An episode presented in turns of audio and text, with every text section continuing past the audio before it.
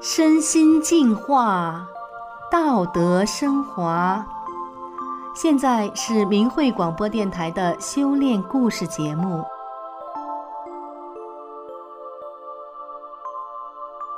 听众朋友您好，我是宋阳。今天和大家分享的故事是一个政法官员的觉醒。故事的主人公是一位政法委的高级官员，我们给他起个化名，就叫张伟。本来他在执行中共的命令，监视法轮功学员老杨，可是最后他居然让老杨帮他做了三退，退出了中国共产党。为什么他会有这么大的变化呢？这期间他经历了什么？让我们一起来听听他的故事。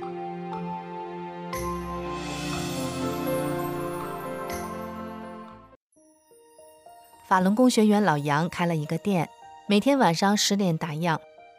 去年年底有一天傍晚，和老杨互不相识的张伟来找老杨聊天儿，将近二十天，天天如此。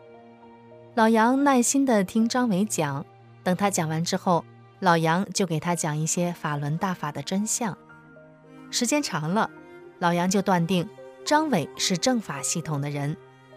一次，老杨在交谈中对张伟说：“大法师父要我们。”尽可能的救所有的世人，包括那些迫害过我们的，也要尽量救。也许是这句话触动了张伟，他走了之后，很久都没有再来找老杨。没多久，武汉肺炎爆发了，病毒也蔓延到了老杨所在的地区。老杨以为张伟不会再来了，没想到他又来了，而且是在疫情正猛的时候。张伟说。他刚去了一趟武汉。张伟能在武汉控制这么严的情况下来去自如，可想他的身份不一般。老杨问他：“武汉死了那么多人，怎么官方报道才死了三千多人？”张伟说：“你认为死了多少？”老杨说：“听老百姓说，得在公布数字的后面加零，至于加几个零还说不准。”张伟说：“是这样。”政府公布的消息都是假的。老杨又问：“听说有个领导在武汉视察一个小区的时候，小区居民喊‘假的，全是假的’。”张伟说：“有这么回事儿，当时我就在现场。当时很多居民推开窗户这样喊，太假了！共产党真是太假了，完全没把老百姓的命当回事儿，纯粹是草菅人命。我这次。”算是彻底认清共产党了，麻烦你在大纪元网站上把我和我家人的党员都退了。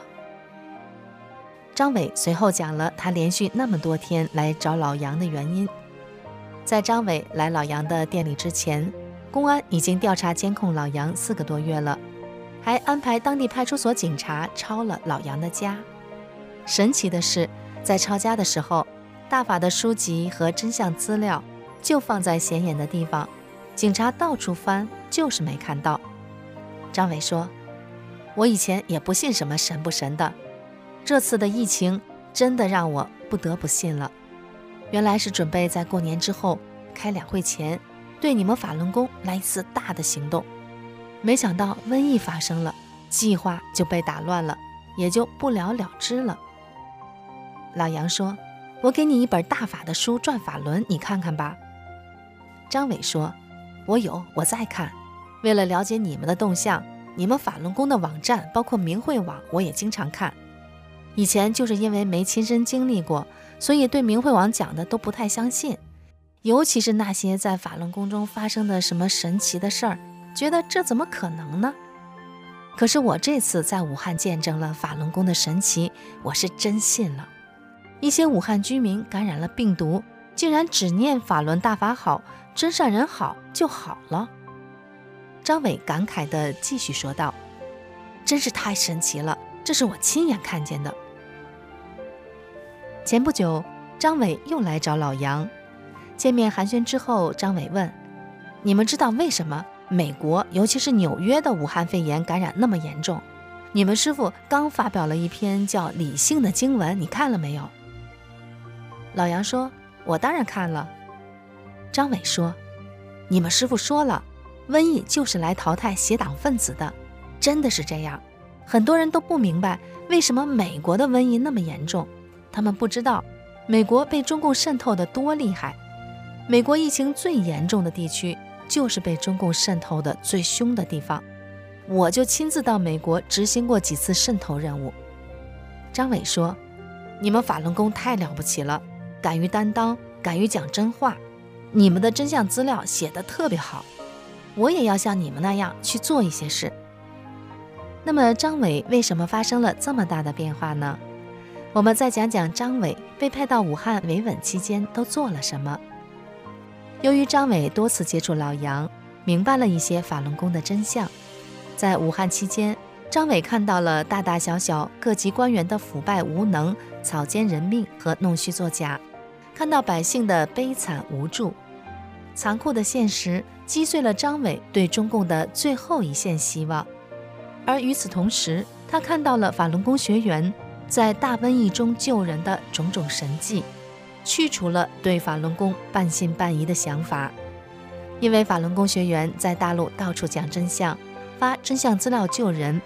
张伟曾经对老杨说过：“我也要像你们那样去做一些事儿。”张伟真的在这样做了。离开武汉之后，张伟对很多人讲了他的见闻，其中讲了这么一个故事：武汉附近的一个村子有不少人感染了武汉肺炎，由于全面封锁，村子里面的人根本就出不去，也没有医护人员来救治，得病的人越来越多，病情越来越严重，情势危急，怎么办？村长召集全村人聚集在一起，齐声的高喊：“法轮大法好，真善人好！法轮大法好，真善人好！”就这样，已经染病的人很快就恢复了健康，村里也没有人再感染了，从此全村人平安无事。这场突如其来的瘟疫，让很多人看清了中共的本来面目。其中包括一些在中共体制内职务较高的人，以及像张伟一样在政法系统中参与过迫害法轮功的高级官员。看来，中共的末日已经到了。